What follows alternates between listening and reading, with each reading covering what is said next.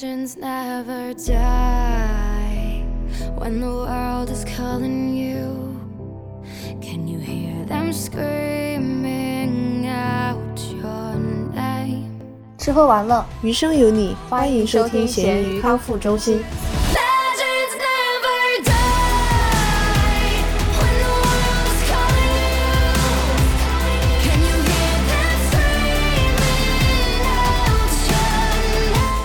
大家好，我是比起追星更享受自己玩游戏的电竞少女大米。大家好，我是很小就开始搞电竞的小熊。哎，忘了说，我还是一个电竞主播哦，不对，哦对，我也当过主播，还是一个 UP 主。你的主播粉丝只有我一个人吧？是不是？就只有我看过有，有很多那种假粉儿，就是系统塞的机。器人号。好，就今天我们趁着 EDG 夺冠的风头，来跟大家聊一聊我们两个的搞竞史，顺便就聊一聊现在中国的这个环境吧。虽然我们也不是很懂，但是我们至少作为其中的一员，可以聊一聊我们自己的感受。嗯，好的。今天是刚好，我是早上一大早起来看的，小熊应该是昨天晚上看完的，是吧？对对对，所以这一周可能对很多人来说都是一个 S 赛的狂欢周吧。嗯但在狂欢周当中，我们也还是做了食材挑战。我在想转折，转了半天，我在想你在讲什么东西。哎，其实小新这周的提名很符合我们这个比赛的氛围呀、哦，确实确实，我们在激动人心的时刻吃了什么？但我的理解有点不一样。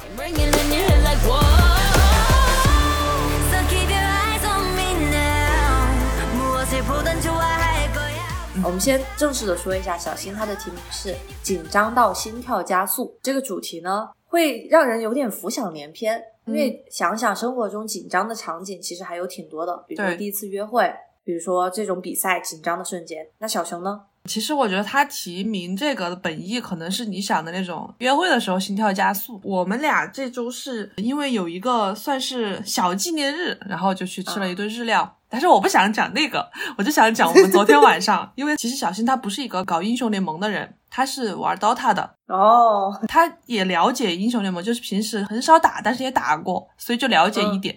然后我们俩昨天是一起看的比赛，EDG 夺冠的时候，其实我还好，我我们俩不是有 实时看心率嘛，就我还我还是八十多，他却已经飙到一百多了。这是男人基因里的那种，我觉得。对对对对对，就电竞男孩基因里的激动。我们昨天晚上为了看比赛，已经放开了限制。因为我们不是在减肥嘛，然后要 为了身体健康，稍微吃的要健康一点。昨天就放开了他的限制，让他去买了几瓶啤酒，哦，弄了点泡椒凤爪，还有买了很多小零食回来。然后我们俩就在那儿桌子上面边吃边看。对，像春晚了。对对对，但是我觉得这种感觉还挺好的，因为我不是有社交恐惧症嘛。他本来说是去外面有专门看比赛的那种地方，就大家所有人一起边吃边喝来看。那我就不想去那种地方，我觉得很尬。但是有一个人在旁边一起看比赛，然后一起欢呼开心、嗯，吃东西的感觉，我觉得也还是挺好的。对啊，就当然，如果你是一个社交牛逼症，你在那样的环境很舒服的话也很好。但是可能比如说内向一点的，他就会觉得跟舒服、熟悉的人在一起才是最好的状态。对呀、如果是你的话，你会愿意去那种地方吗？我会想去感受一下。我是一个对很多事情很好奇的人，嗯，然后会看效果吧。而且我的重点可能是会为了比赛去。如果那个场子一旦太嘈杂，然后或者甚至有人闹事儿呀，嗯因为有时候大家支持的队不一样，那样给我的体验不好的话，我就不会再去了。但我嗯直、到现在都还没有这样的机会，这更可悲。有很多嘛，就是以前打世界杯的时候也是，足球的哦粉丝们也、也有去那种酒吧里面一起看比赛的。但是这嗯种就像你说的，我很害怕他们打起来，所以我们的紧张到心跳加速就是在看比赛和吃东西的过程中发生的。你会为了看一个精彩的瞬间，比如说这一波打团战了，然后手中拿了一个，比如说鸡腿，就迟迟不敢下口，就很紧张会啊。会啊，只要有那种需要全神贯注看的时刻，就不会吃东西，要么就愣在半空中。啊哈哈哈！而且我的话，如果有人吃片那种，嗯就是包装声音很响的，我可能都会说不要闹。啊，真的吗？我有时候紧张的时候会那样。我这就食材挑战吃了一顿，本来又是关于价格很高那种肉疼的紧张，但没想到在吃之前，由于我们出门太晚，路上交通比较堵塞，最后是那种争分夺秒的赶在预约的时间到达，这一份紧张感，嗯，你们还必须要在那个约定的时间到达吗？晚一点不可以吗？对，就是这样的。我其实是上个星期在朋友圈看到一个也是西雅图的朋友，嗯他吃了一家菜，看上去特别好看，他拍的，而且是偏海鲜的嗯那种西餐，是我很喜欢的嘛。然后偶尔我觉得跟猪肉也不能老吃火锅这种，呃，非常接地地气的，虽然吃了很好，但也需要一点点浪漫的氛围。所以我就让他去看网上能不能预约一个位子。美国西餐一般还是讲究预约制的，嗯，他预约的时候呢，就说你必须要交五十美金的定金，如果你到最后没有去的话，他就扣你五十块钱。哦，他这家店就很拽，我猜，因为他在那个评分上面挺高的，而且确实环境还可以吧，嗯所以可能真的是不愁客人。他在前一天二十四小时之前，他说再次确认，不然我们如果你不去的话，我们要扣钱。然后下午在昨天去的时候，也提前一个小时又发短信跟我们确认，他们的系统很还是挺完善的，就不停的在确认这件事情。但是路上就真的特别堵，我们开过去要一个多小时，嗯，所以当时就争分夺秒，很怕他如果迟到了之后，第一没有座位，他就没给我们留桌子；嗯第二他又不留桌子，又要扣钱，就很血亏。对对对，我们是约的六点，当时是五十七分到的那个地方，我就马上先下车去跟他 check in，说我到了，之后再去稍微远一点点的地方停了车之后再过来的，哦，这是一个很紧张的吃饭的经历。那你是有准时到吗？对啊，我五十七嘛，所以就是跟那个服务员确认的时候，大概五十八、五十九，还是按啊准时来的。然后他还特别拽的是，我们订的是室外的位置，现在天气有点冷了，一般不会订室外，但嗯实在是太火爆了，没有室内的位置，所以我们就坐在室外。但还好它有那种加热的火炉在你的头顶上面，头顶就 是好像我之前去北方，中国北方比较多一点点，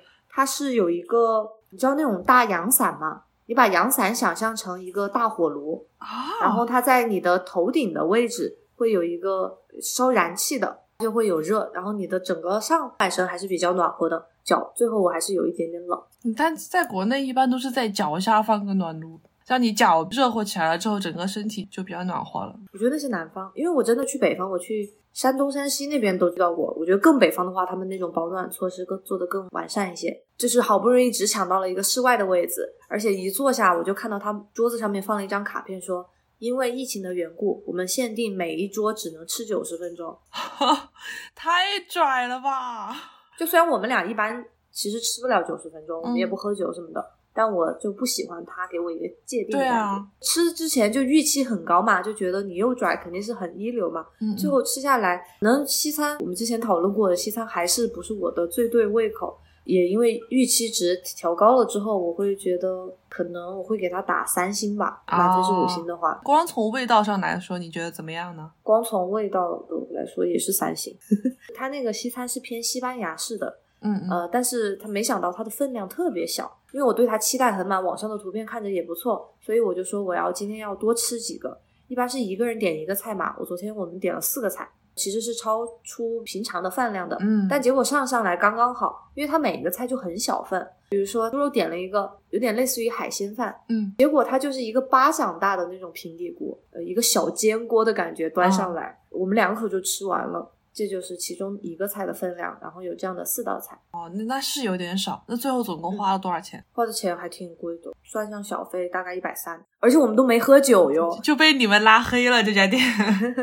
去尝个鲜。我看那个酒单上面最贵的酒有五百多的，但还好我们俩都不喝酒。又是一顿被西餐坑了的经历，对我感觉我还在一直勇往直前的尝试。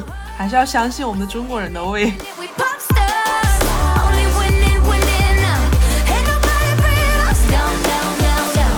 讲这周的新鲜事，我的新鲜事是我在教学当中领悟的一个道理。如果你想成为一个大神，嗯呃，不管是成为一个在教学中变成一个很优秀的老师，还是在工作上你要成为一个可靠的那种组长、一个领导者的话，更多的时候，你除了知道怎么做是正确的，你也需要知道怎么做是错误的，并且避免那个错误。嗯，会有点抽象吗？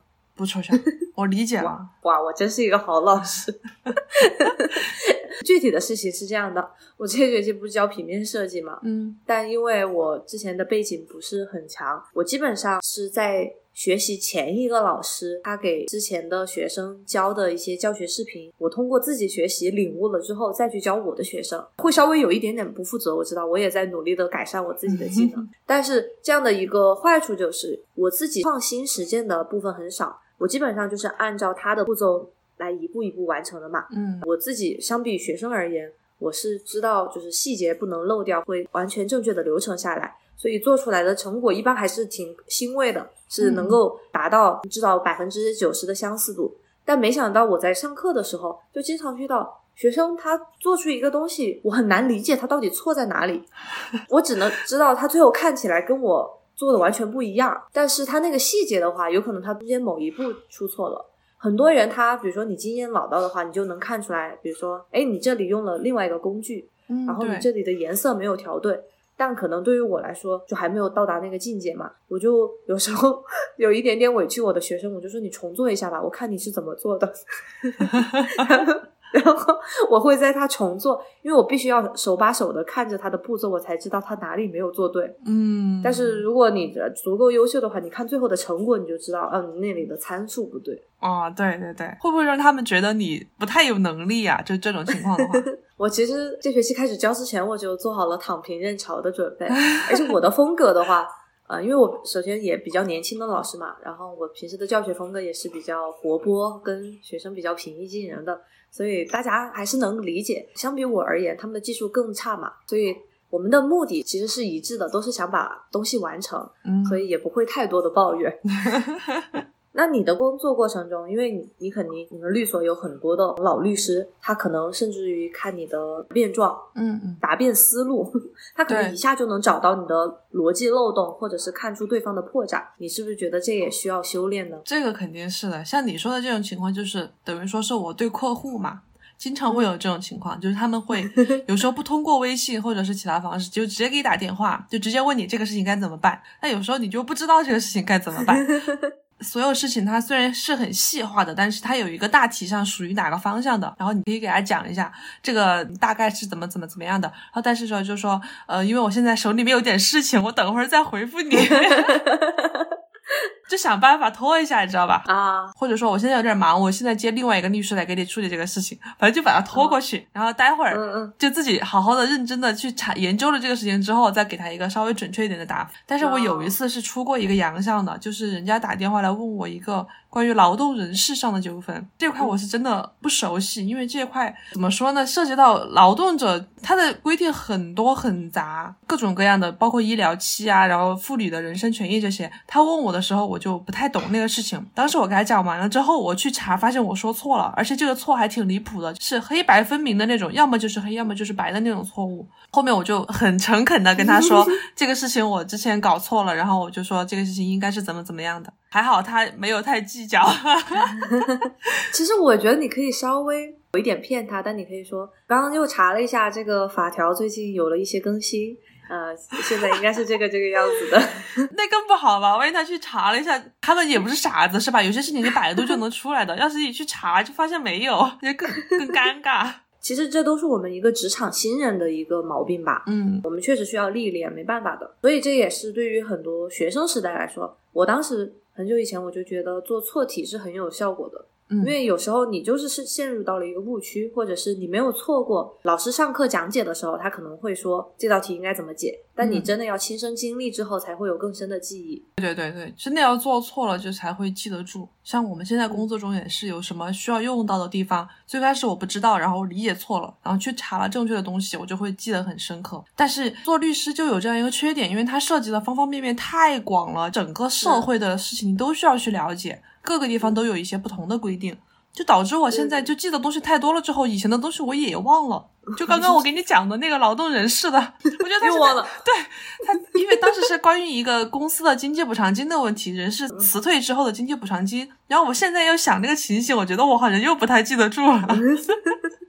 而且我知道你们律师确实因为不同的法律，甚至于有的不同的国家、不同的行业，就完全不一样，也要时刻的保持学习的状态。嗯，对那你的新鲜事呢？我这种新鲜事就是所有重庆人都一起经历的一个新鲜事，哦就是重庆又被带来疫情了。唉，我真的这个事情反反复复。整个今年吧，其实重庆的疫情都很平稳，没有那种范围很大的。就直到这一次，因为国庆节这个旅行团的原因，从各个地方传到了成都那边，成都又传到了我们这边，重庆就终于沦陷了。但是还好，范围没有很大。我看到网上微博在调侃说，成都出了一个时空伴随者，重庆有吗？重庆也有了，因为这个词是成都发明的，但是已经哦慢慢的普及开来了。那你算吗？我不是，因为如果说是的话，公安局会给你发短信，还会给你打电话让你去测核酸。哦，所以你们现在还是正常的，只是可能不能出重庆了，是吧？可以出，都可以进出，但是会哦稍微严格一些。而且因为哦大家是经历过去年的那一次封城的嘛，所有人嗯都还是有一个警觉性在的。所以这一周我们本来是说晚上出去吃饭，都会看到商嗯场里基本上没有什么人了。大家防范意识还是可以的。，对，因为刚刚是前一天爆出来了第一个九龙坡的那个病例的事情，对，当天晚上去商场就已经人很少了，第二天整个商场就几乎不没有人，就特别是逛衣服的那些店，吃饭的可能会有一两桌，以前那种需要在门口排队的店里面都只有一两桌人，快去吃点都德。点都德不能去了，有个人去了点都德，哦，真的，天哪！就是那种普通的逛街的店就更没有人了。嗯嗯，是的，哎，我就觉得大家的防范意识真的太强了。是好事，但是我就会为那些中小企业担心，那种对，他们就好不容易复苏了一点点，可能短时间之内还是会受到一些压力吧。而且现在快过年了，呃，虽然好像重庆，比如说像北京、上海的外地人很多，重庆的外地人少一些，但如果哈，比如说老家不是重庆的，新年的时候会有一点麻烦吧，可能都不能回家探亲。所以说我之前本来说想今天来聊一聊疫情的嘛，但是这个事情我觉得是稍微有一点沉重，包括像中小企业这些，有很多是去年准备搞自己的商业和前年已经刚刚开始搞自己商业的人，他们的损失就是真的大的，手里面的东西都已经准备好了，结果后面就全部作废了，很多人都撑不过来了。这个疫情，我知道你们合作的单位很多都是国企啊，嗯，或者比较大型。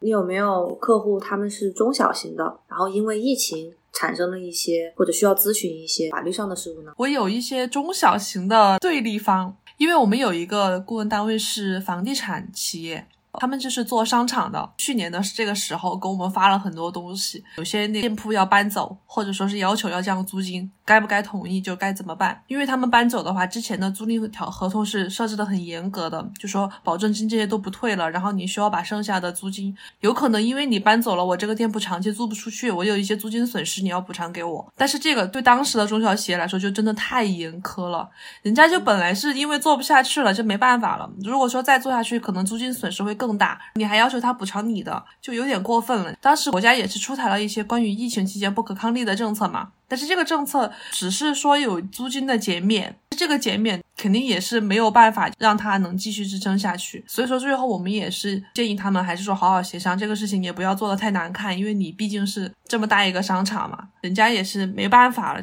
所以说就可以把后面的违约金稍微给他们减免掉，就搬走就搬走嘛，保证金扣下来。都不容易，大家各自的难处。大商场的话，它可能也需要一些资金链的周对转。对对，所以对他们这种大商场来说，其实也是很致命的，因为大家都搬了，他们商场也是空在那里的。Welcome to the world, no heroes and villains. Welcome to the war, we've only begun. 就进入我们今天欢快一点的正题，来聊一聊电竞。首先还是庆祝 EDG 昨天晚上夺冠，恭喜恭喜恭喜！我觉得今年的这个冠军真的还挺有含金量的。之前不是小轩不是很了解这个嘛，我就跟他讲了之前的两次夺冠的经历。当然，可能有一些粉丝会喷我，我觉得，因为之前我们在 Plus 和 IG 他们总决赛都是打的是 G Two 嘛，的是欧美的队伍，没有正式的面上韩国队。但是其实对我们 LPL 来说的话，一直的宿敌其实应该是 LCK。我觉得就真正的击败了 LCK 才是破除了 LPL 的心魔。所以昨天晚上。哦，感觉意义非凡呀！对对对，我觉得 EDG 的这个冠军真的就是最有含金量的一个冠军。我这个话说出来，应该不会有人喷我吧？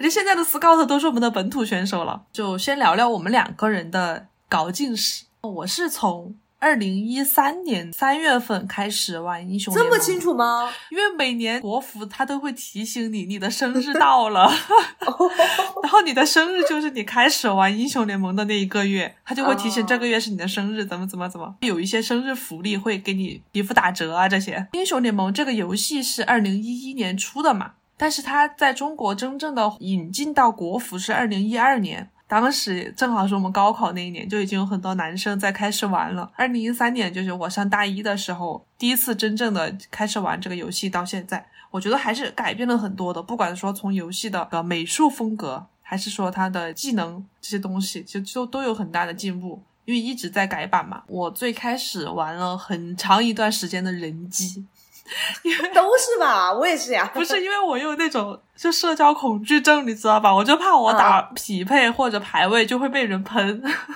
懂的，我们这种是为了不坑队友好吗？我就真的打了好长时间的人机，后面可能有一年多吧，我感觉就是有点久了。真的，我就偶尔打匹配。我打匹配的话，就是一定要别人带我一起玩我才打，嗯不然我就怕被喷。打匹配的时候就跟他们打一打小辅助啊那些，后面胆子大了才开始打其他的位置。现在胆子越来越大了，好吗？我觉得敢打野的都是胆子大的。哎，对对打过对，野吧？我很少打野，我在排位没。但是你是能上的那种，像我打死都不会打野。哦，打野位真的压力好大，因为打不好就要被人喷，所有的锅都是打野来背。但没办法，你自己打线上的时候，你也会想，打野为什么不帮我？为什么对方的打野来了这么多次，他怎么不帮我？我的话，我应该也是在二零一三年左右。嗯我记得当时我是二零一二年暑假的时候，先去先来美国读大学嘛。嗯，当时有一个夏季的项目，我的男同学他们就有很多玩撸啊撸的。我当时还很奇怪，我就好奇嘛，我搭讪我问一下，我说你们这是什么游戏？嗯然后这个游戏一局要打多久？当时我那个 男朋友，我还对他有好感的时候，我去问他，我说你这游戏一局要打多久啊？因为比如说就是我们要去吃饭啊什么的，我要等他嘛。然后他说、嗯大概二十分钟就完了，一直不懂二十这个定义是什么，直到后来我自己打了之后，我才知道二十头呀。因为他每次到了二十分钟的时候，他就知道是打得赢还是打不赢了。嗯嗯我最开始其实打游戏也是因为他，你知道大学的男生打游戏会占用他们很多的时间。嗯如果你想谈恋爱的话，也为了有共同话题嘛，嗯我就自己我就自己先去练了一个号，而且我是当时只有一个小的 Mac Air，、嗯，就是小苹果电脑。嗯嗯嗯最开始它都没有出，它只出了 Windows 版本。我是硬等到在苹果系统上线的那一天马上下的，只是一个很小差配置的电脑，就玩的也很卡。基本上玩的时候就不能做其他的事情。为了给他一个惊喜，而且我自己也很菜嘛，所以我最开始都是一个人在寝室里悄悄的练这个英雄。我还记得最开始送的英雄是努努，嗯它系统免费送对的。对对对对，等我有了足够的游戏里的钱去买的时候，我买的第一个，你猜是什么英雄？露露不是，那时候露露都没出，不是，星妈？对，星妈 叫索拉卡，因为很简单嘛。那个版本的索拉卡还是它的 W 是加血，E 是加蓝，相当于你就是完全跟着你的队友走，不停的给他加加加就行了。而且 Q 当时也是自动瞄准的，就是你旁边有人，他 Q 就会打对到对。对对对对，很无脑，我觉得就慢慢的把经验，首先要升到三十级嘛，才能打排位等等。当我后来大概是到了二十几级的时候，我有一天就突然给那个男朋友我说：“来看，我给你展示一个东西。”他说：“哦，原来你背着我练了这么久。” 我就说：“那我跟你一起玩一局试试嘛。”但是从他的二十头，我们就知道他并不是一个很厉害的人。他当时玩的是什么盖伦，过一会儿就说我去会儿草丛蹲一会儿。盖伦明明就是在草上面回血嘛。我说，哎呦，这也太菜了吧！甚至我觉得这是我们分手的一个导火索。他的太菜技术了。不够好，他太菜了，而且他属于没有一直在进步。像我的话，我后来看很多解说。因为打辅助其实是一个很被动的位置，在那种战队当中，辅助肯定是一个很重要的位置，但是路人局辅助真的有时候无力回天。嗯所以我最后就想往中单转。我看了很多解说，就是学习怎么理解这个游戏以及一些英雄。嗯你当时有看解说吗？或者教学视频？超级多。我还记得一三年就刚刚开始玩的时候，我为了了解那些英雄，然后他们的打法呀、他们的技能啊这些，嗯有一个很经典的节目，不知道你看过没有，叫《七 M 英雄大全》，还是叫《七 M 教学大全》？七号和 Miss 搞的一个节目，他们以前是另外一个电竞电视台的主播，然后后面转英雄联盟了。当时本来英雄联盟也是刚刚兴起一两年的时候，就教了很多人玩这个游戏，我觉得是很多人的英雄联盟回忆吧。我还记得当时我在学驾校，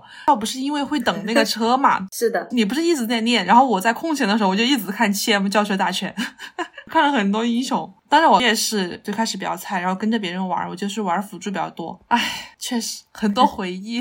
我记得最开始的时候，游戏还是可以买蓝屏的，后面就只有血屏了。我就不喜欢买那种用一次性的东西，我这个人就很抠。那你是不是喜欢现在版本的那个药瓶？但我我也不会买，因为药品你最后总会卖掉的。对呀我我希望就是买了之后就一直留住的那种装备。我记得有一个版本的打法是上单 Darius，你要先买一个大红药出门，嗯然后进去，去拿医血长经验。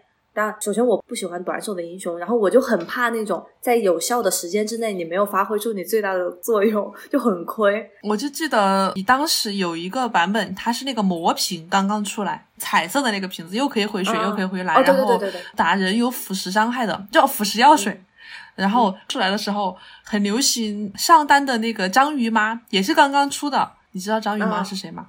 章鱼妈我知道，我一般叫她长发哥。人家是女的。你知道吗？我我连维恩是女的都是很久以后才知道的。当时那个他刚刚出来的时候，我就经常用这个套路，好像也是七号教的，好像就是全是七号和笑笑当时的抗寒中年人里面的套路，还是怎么？我就学了之后，我去打这个上单，好猛啊！我就觉得我一个女生可以打得这么猛，因为那个英雄当时刚刚出来就很 OP 嘛，对对经常可以对面打野来抓的时候就一杀二双杀，哦来几个人杀几个人那种，因为人越多他回血越多嘛。当时用这个上了好多分，我就记得属于我的上单招牌之一。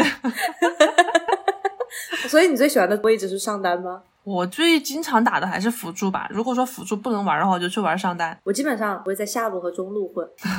最开始转型的时候，因为辅助开始就是只是了解这个游戏，后来我为了吃透这个游戏，我看的是 Miss 排位日记。嗯嗯嗯，我觉得他讲的真的挺清楚的。我知道大部分的主播其实是男生嘛，他们出的教学视频，但我可能就还是更喜欢女老师。我也会看苍老师，但是小苍他讲的比较高端，Miss 会从头开始讲。他会把整个英雄介绍一遍，再通过很多局不同的对线游戏，然后讲那个理解。我学的最好的一个就是发条，虽然现在已经很久不玩了。再后来，有时候中单和辅助都被抢了之后，我是为了排位上分，又练了一个位置 ADC，为了在游戏中排位中存活下来而去练的。但上单是短手，而且经常需要一 v 一的去拼，嗯嗯，还有可能那个打野突然过来包你，很考验那种心理素质。对对对，所以我就不爱玩上单，打野我更是想都别想，我没有那种全图的意识。嗯对对对，我打野也是没有什么意识，就是跟着自己感觉走，看到哪里有野怪就去刷，看到哪里能抓就去抓，就没有那种把控时间的意识。Now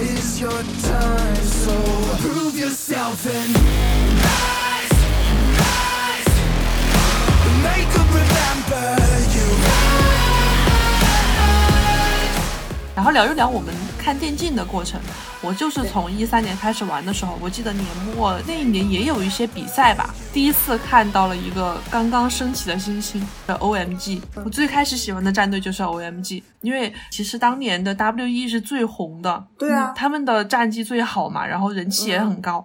OMG 就是一个新出的，你喜欢他们打法？哎，我就很喜欢他们那种年轻，然后长得也还行的那种。真 是长得还行。就是从那种千军万马中，它是一匹黑马，能看到它的潜力在，然后就很喜欢。我记得当时我最喜欢的是柚子，我不知道为什么，我觉得它好可爱，就是脸圆圆的。后面我还有机会，就在二零一七年的时候去了跟电竞稍微有关的一家公司嘛，哦，对对，当时还有 OMG 的诺夏在里面，还跟他当了几个月的同事，就天天一起上下班的那种，就觉得追星成功的感觉，当时就有。然后一三年就是 OMG，到一五年的时候，一四一五年 EDG 出来了，EDG 当时就也压下了 OMG，OMG 在一三一三年、一四年其实也是很火的，后来人气不是都追上了嘛？一五年的时候，德玛西亚杯的有一段时间小组赛是在重庆举办的，我还去了。我当时大早上的就从学校爬起来。打了个摩托车去的，我还记得很清楚。我差点转弯的时候摔了，我记得好清晰，就很滑。当天在下雨，早上多早爬起来去排队，你知道吧？进那个场馆门口还有很多战队的海报。当时跟我妹妹一起去买了，还算是比较前排的，算是中场前排的位置，就跟他们距离很近。我还远远的让自己跟 EDG 战队合了个影。今天我还翻出来了那条微博，就是当时我去追镜的这条微博，然后我就看到。台上的五个人其实只有 Miko 一个人在了，唉，就觉得，但幸好他坚持到了现在。对呀、对呀、最终还是站上了最高的这个领奖台，真的是很为他们感到欣慰。EDG 之后呢？嗯，EDG 之后，其实我属于是 LPL 粉了。就没有太追具体到某个战队了，后面就是一直都在看比赛，就看着好玩儿，没有说特别喜欢哪个战队。但是因为后面我一七年不是进了那家公司嘛，其实是跟 JDG 有关的，没有每次有他们的比赛我都会关注一下。但是因为他们确实 怎么说呢，人缘太差了，唉，就不知道为什么会出现这种事情。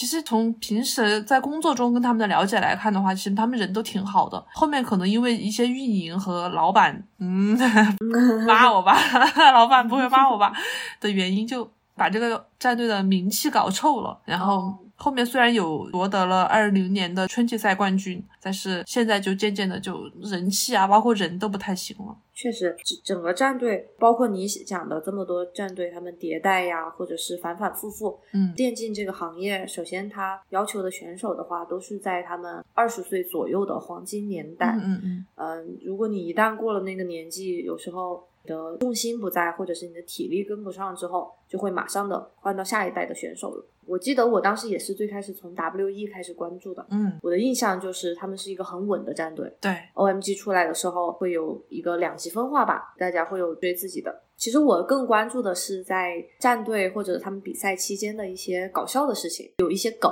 嗯，比如说好像就说草莓当时必须要送医血，然后才能赢 然后大家每次在打正式比赛的时候就会期望他呃先送掉医血，还有比如说笑笑必须要空大，嗯，对对对，我就喜欢看那样的梗。赛程的话，我可能比较佛系吧，当然肯定是希望中国或者是自己比较熟悉的选手的战队取得胜利，但有时候啊、不可控的因素太多了。这个游戏它是就是有时候三局定胜负的话，它是有概率论的。嗯嗯，其实印象最深刻的就是当时 OMG 的时候，他们在当年的 S 赛上那场最最经典的护国螳螂，在 S 四的全球总决赛上，当时 OMG 打的哪一个我已经忘了，但是就是当时已经快输了，时间到了后期，算是一一个团灭就基本上是输的局面，然后他们是被团灭了之后，对方上了高地。一直把那个基地 A 到了，只剩五十滴血，哦哦，我有印象，对，就只剩最后一下，然后灵药的护国螳螂站了出来，最后只剩五十滴血的时候，把那个 A 水晶的人打死了，所有人活了之后就反一波高地，就赢了这场比赛。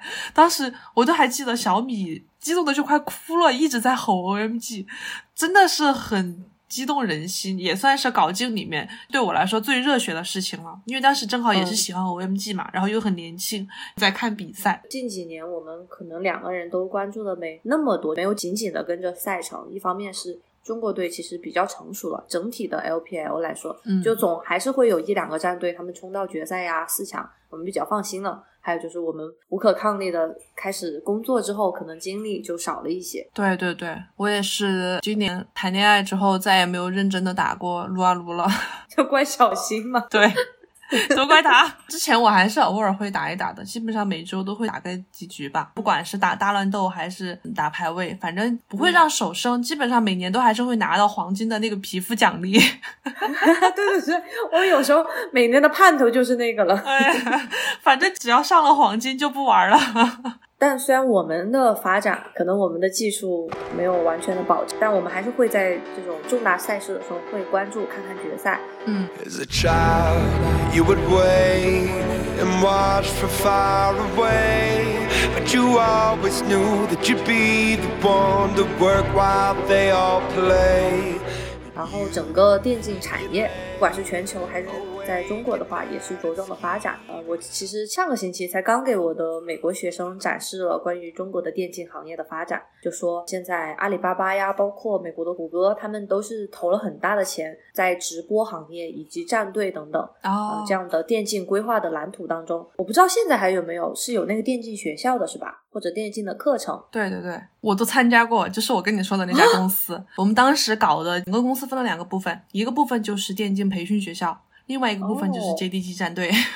哦，他们是算那种中专吗？不是，他们就是一个纯粹的兴趣培训。哦，你从那个培训里面，他可能会有推荐你去战队的机会。如果说你真的特别厉害，哦，像练习生一样。对对对，等于说是给学生一个机会吧。确实有很多孩子，他们对电竞这个行业不了解，然后又充满了憧憬，认为自己技术很厉害，他们就可以出去发展，可以去战队碰碰运气。然后这个时候呢，家长确实熬熬不过他们，然后就没办法，就只能带着他们来试一试。如果说你真的特别厉害的话，就可以在那个战队的，因为他们有联系嘛，会有推荐的机会，让你们去试一试，会试训。哦然后有表现特别好，就可以让你去战队去试训。哦，嗯。明白了。包括战队内部的话，他们平时也是会有教研呀或者培训的，嗯。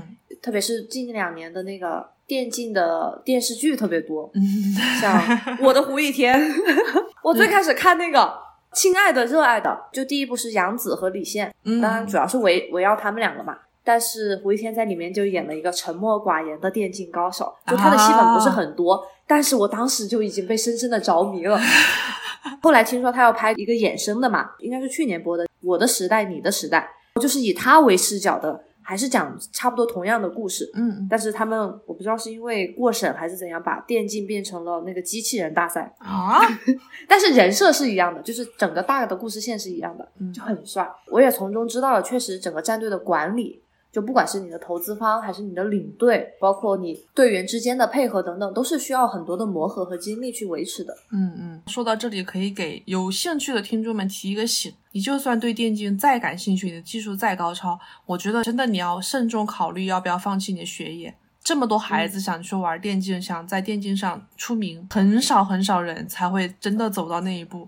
你所看到的站在台上的人，他们一定都是因为特别特别优秀才被看中，然后去培训的。你就算在国服的高手榜上面，你看到的前几名，他们也许都真的只是只有那么一两个能拿得出手的能用的英雄，只要被针对了、被搬了，他们可能就玩不了了。这个事情真的是要慎重考虑的，不要说因为一时热血就觉得自己可以成为下一个 faker。是的，而且电竞这个，如果你是想作为选手的话，确实会有一点点吃青春饭。嗯但你以后可以变成战队的其他的职务，或者当教练，或者去做直播，但是包括甚至连直播而言，都是比较青春范的。嗯嗯呃，现在因为这个行业还比较新，所以大部分从事的还是二三十岁。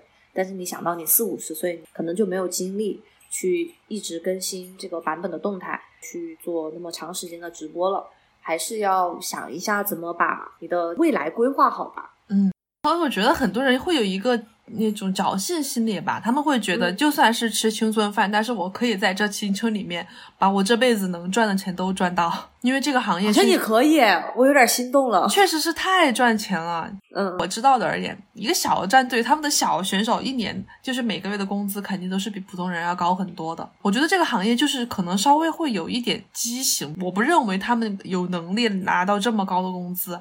但是战队就是会投钱，你的广告赞助费或者说是其他的资助方，他们给的钱没有说能支撑你能付起来这么大的支出，但是他们的就是有那种有钱的股东会我一直往里面投钱，嗯嗯，也可能是为了他们自己的电竞梦，或者说是为了从这个品牌方这里得到一些其他的方面的收入。但是我就觉得这些选手确实工资太高了。但我觉得对他们的身体损伤真的也挺大的，就基本上他们的手呀或者腰，我们都不管他是不是纯为了玩儿，但是你作为工作的话，你是需要在那里一坐就是大半天。有时候你直播或者是训练的话，你那个上顿不接下顿的。还有以前大家经常会嘲笑 PDD 什么那个被烫烟头那个 那个动图，反向抽烟，对他们老在那里，就是在一个密闭的空间，然后你在里面又抽烟，或者是长期不出去的话，对你的身体不好。你哪怕挣了那么多钱啊，你可能不会有一个很完美的晚年去享受它。对，虽然说稍微说的有一点残酷，但是我觉得确实是事实。就电竞这个行业，包括你想退役之后去做直播是最多的，嗯这个行业真的就是对身体损伤很大。呃，说到直播的话，其实我开头说了嘛，我也是一个小主播，我可能就播了，一共合起来可能两个小时，然后再也不播了。两个小时里面一句话都没有说。真的对我很严格。我觉得我又不是走技术流，也不是走那种你懂吗？长相流。我只是当时图个新鲜，看看我在斗鱼播了一下下，但是还特别有惊喜的收获是，刚好因为我的题目上面说了是美服嘛，所以可能有人搜到了，他就来看我。我们还在游戏当中加了真的好友，其中一个，其中一个是打云顶的大师，嗯嗯，而且大师还经常指点我，但是 但我后来不理他，我我这个人就叛逆嘛，看我一直上分上不上去嘛，他就他说你试试这个阵容，他还给我发链接呀，然后还跟我说你要走哪几个棋子，我最开始还听，后来我就我这个人就固执，我说我要走一个自己的阵容好吗？你们现在还是好友吗？有交流吗？我没有确认，因为我好友列表里面你懂吗？有时候加一些不认识的人，啊啊啊我上线就自己玩自己的了。啊，我也是，我也是，就经常好像会有这种嘛，某一局大家玩的特别默契，特别好，然后就来加好友，嗯玩了一两局之后，后面就再也没有联系了。玩游戏可能还是跟现实中你稍微有一点点认识的人玩会比较好。可能对于我们这种初见陌生人会有点害羞的，嗯，呃，社交恐惧的人来说，还是跟朋友连线呀会比较好。然后，我们有时候肯定我们俩都在游戏里面发过脾气嘛，也被人骂过，但是基本上都是当下的，对事不对人，嗯这样才是比较牢固的友情能够一直玩下去的原因。对对对。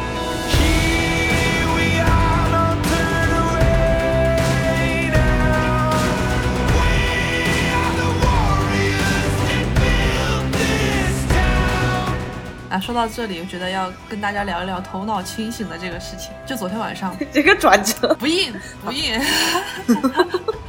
转转，不光是从考虑你的职业生涯，或者说你想进入这个电竞行业的电竞生涯来说，现在有很多可能三观还没有成熟的小孩子，他们会跟风，会去想这些事情。包括昨天晚上 EDG 在打比赛的期间，我不知道你看的是哪个网站的，就是我看的是 B 站的转播嘛。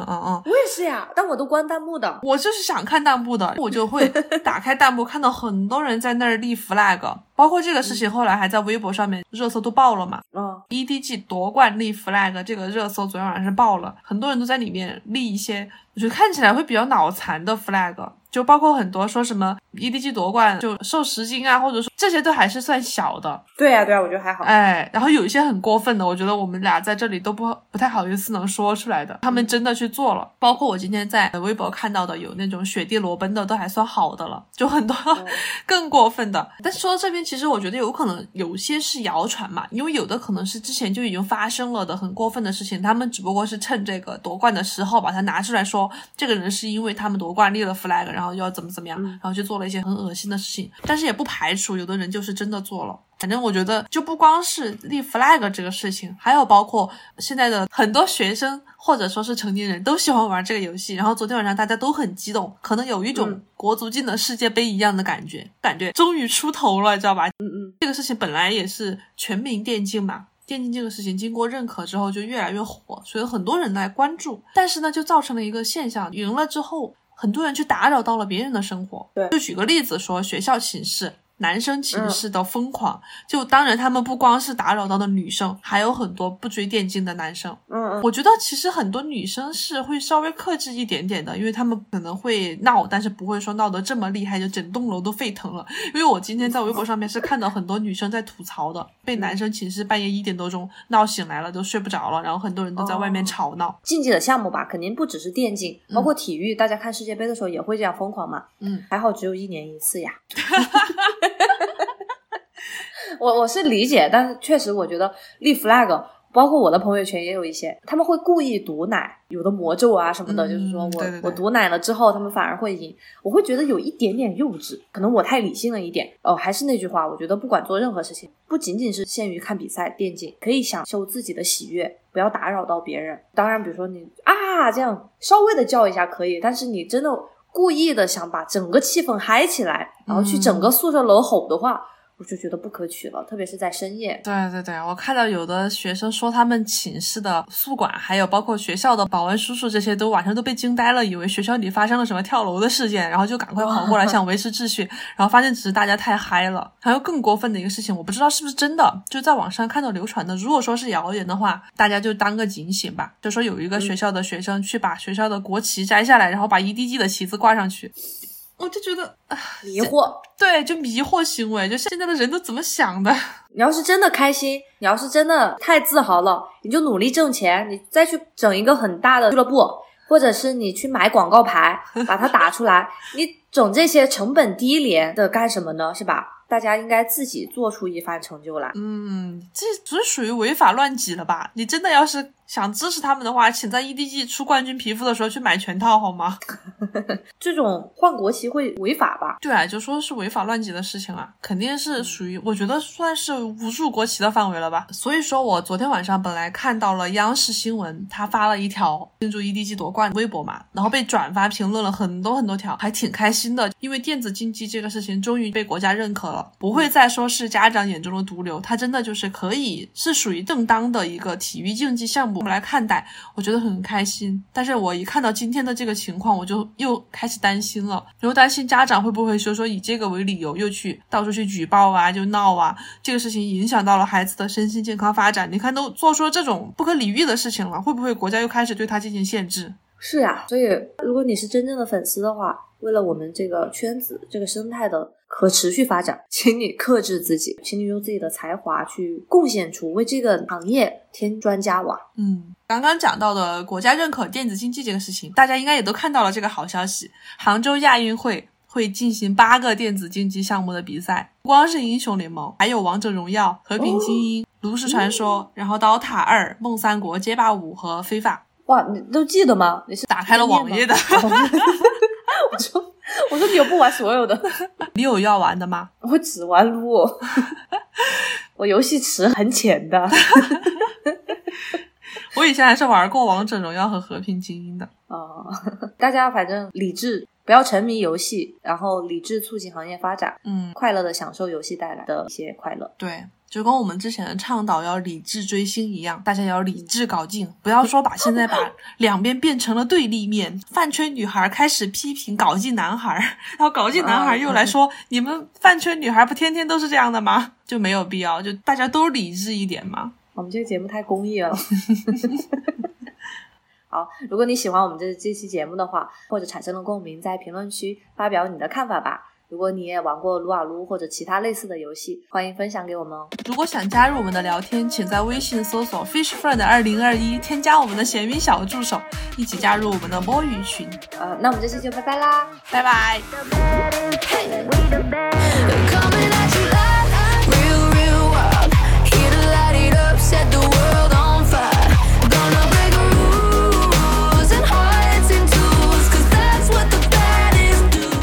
知道吗？我还给拳头投过简历的。你投了啥位置？对，我就是曾经狂热的，一直到现在也是嘛，只玩撸啊撸，所以我就想在这个行业、这个公司当中谋得一份职位。当时我就研究了，他们有很多个不同的，当然大部分来说是游戏开发的，很明显我不可以，嗯，我就去找那种偏文化的呀，或者是我能做的嘛。有一个，甚至他还写了是跟中国有关的，因为腾讯当时也有一些发展嘛，他就说需要你有良好的中英双语的表达能力。嗯嗯 check 符合我，然后说你要对这个游戏有热爱呀，有背景调查，check 我也知道。再然后他就要一些 实打实的工作相关的，比如说你要有组织活动的那种能力，和各种团队沟通、出策划案呀，然后关系维护、品牌的推广等等。嗯，我也只能稍微的润色一下我的 简历。我觉得那个其实更适合偏商科呀，所以我最后连拒信都没有收到的拒。他们这种公司就很拽的，就一般有的公司会自动的发一个拒信嘛，但也有的就是石沉大海。我专门还有一个简历的那个文件夹，就叫 Stone in the Sea。当然，这也是 callback 我的英文名，曾经叫 Stone 石头。好冷。让我们再看电竞比赛，我今年第一次看了 TI 决赛，就之前的我都没有看过，我是第一次看，因为小新的原因。还有一个刀狗嘛，就也是很激动，因为觉得老干爹势在必得，结果第二天就被猛犸颠勺颠狂了。当时也是有一段时间的全民狂欢吧，不管是不是刀狗，好像大家都在说颠勺的事情，为什么不办猛犸？我要讲一个我的乌龙。听到老干爹，我还说 S 赛这么早就开始了吗？因为曾经 LPL 的老干爹也是很火的。哦，对对，猪肉他也是，我觉得可能我们这个同年龄的男生都是当时玩游戏早一点，就先接触的是 DOTA。嗯猪肉也是玩 DOTA 比较多，但他这几年的那个情绪就已经不在了，已经知道了中国队很难夺冠了，所以他还会兴致勃勃的，有时候会跟我讨论一下撸啊撸的赛赛况。啊，是吗？我感觉他们小新他还挺期待的，因为就说去年因为疫情没有办嘛，然后到今年，然后今年又是整个中国队的气势都很高涨，老干爹就是一路赢过来的，本来觉得势在必得了。所以大家都是需要努力的呀，嗯，呃、不管是从业者还是我们的支持者，嗯都要好好的约束自己，更加健康的发展这个。哎，希望大家都加油吧！希望老干爹明年能夺冠，也祝贺他们今年夺得亚军。感觉有有一点点炫耀的意思。好了，再见，真的再见，好，拜拜。拜拜。 To live on the edge of insane. It's crazy. Sorry, not sorry for being the best. 언제든지 내가 좀 해. Look at the gold all on my chest. Look at the gold, call it a flex.